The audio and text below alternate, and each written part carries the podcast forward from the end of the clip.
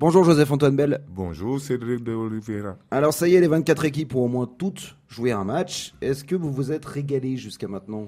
Euh, Je pense qu'on voit de bons matchs. Ouais, ouais, il y a, y a de bons matchs, il y a de temps en temps euh, un moins bon, mais dans l'ensemble, je crois qu'on on peut être satisfait dans la mesure où on sait que logiquement, ça devrait aller en s'améliorant. Et euh, hier, dernier match de la première journée de la phase de poule, donc avec Maroc-Tanzanie notamment. Victoire 3-0 des Lions de l'Atlas. Est-ce que sur ce que vous avez vu, le Maroc, on peut le dire, est l'un des favoris de cette canne? On le pensait avant, ils l'ont confirmé. En tous les cas, je n'ai pas été surpris. Nous l'annoncions, ils avaient été bons lors de la dernière Cannes. Le Maroc faisait partie des équipes qui ont bien joué au Cameroun. Le Maroc a confirmé en Coupe du Monde et hier, le retour à la Cannes, ben, le, Maroc a été bon. Donc il n'y a pas de surprise. Le Maroc donc qui a, fait le, boulot dans le même groupe. La RDC, elle a fait match nul un partout face à la Zambie on a la sensation qu'il y avait quand même mieux à faire pour les Léopards. Oui, dans la mesure où ils ont dominé le match et qu'ils n'ont pas été mauvais, ils ont plutôt été bons, ils ont été entreprenants, mais euh, pas suffisamment efficaces. Et puis en face, il y a une équipe zambienne qui ne s'est pas euh, laissé euh, marcher dessus, qui, a bien résisté et qui avait l'intention d'obtenir ce résultat, donc et qui s'en est donné les moyens aussi.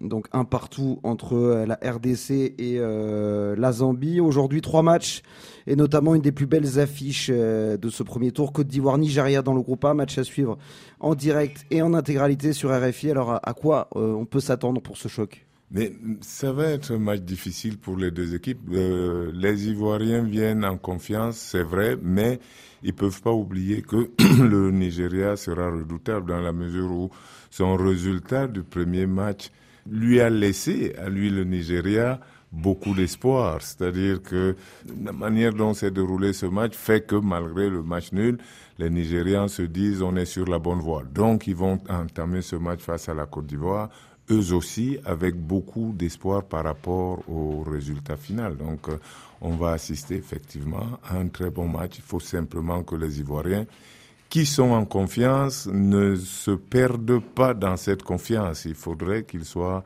suffisamment réalistes en se rappelant que l'adversaire qu'ils ont battu au premier match euh, leur a suffisamment facilité la tâche. Oui, c'est un peu un match charnière, c'est un peu un, un, test un peu plus costaud. Quoi. Voilà, c'est le, le, la Côte d'Ivoire a joué un premier match pour s'échauffer, maintenant elle va jouer un vrai match.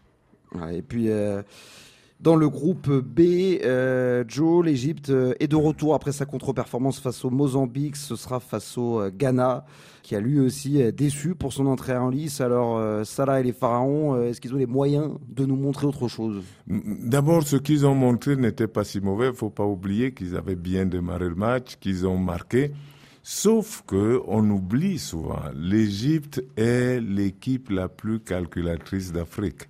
Et donc, euh, une fois qu'elle marque un but, elle pense que c'est terminé, elle n'en encaisse pas beaucoup, et donc elle, faisait, voilà, elle gère. Et donc, dans la tête des Égyptiens, le plus dur avait été fait de marquer, et maintenant, cette équipe ne, ne reviendrait jamais. Et malheureusement, pour l'Égypte, eh ben, ils sont revenus. Et donc, je crois que les Égyptiens n'ont pas été déboussolés, ils ont été déçus du résultat, mais ils ont les moyens de faire, de faire mieux. En revanche, les Ghanéens, le résultat de la première journée n'est pas une surprise. Ils n'ont pas été bons. Ils n'ont pas été bons dans les éditions précédentes et euh, ils ont plutôt tendance à confirmer les inquiétudes qu'on peut avoir à leur sujet. Oui, comme quoi être mondialiste. Oui. Euh, voilà, ça. Mais, vous savez, euh, il faudrait qu'on en revienne un peu mondialiste à l'époque où il y avait un qualifié en Afrique, ça signifiait quelque chose. Mondialiste, à l'époque où il y avait deux qualifiés, ça signifiait quelque chose. À l'époque où il y en avait trois, ça signifiait quelque chose. Aujourd'hui, il y en a bientôt neuf. Donc, il faudra bien se rendre à l'évidence que mondialiste ne voudra plus dire grand-chose. Il faudra dire qu'est-ce qu'on a fait en Coupe du Monde. Voilà, en tout cas, les Ghanéens, euh, ils joueront face à l'Égypte. Coup d'envoi à 20h, temps universel. Merci beaucoup, Joseph-Antoine Bell, et à bientôt. À bientôt.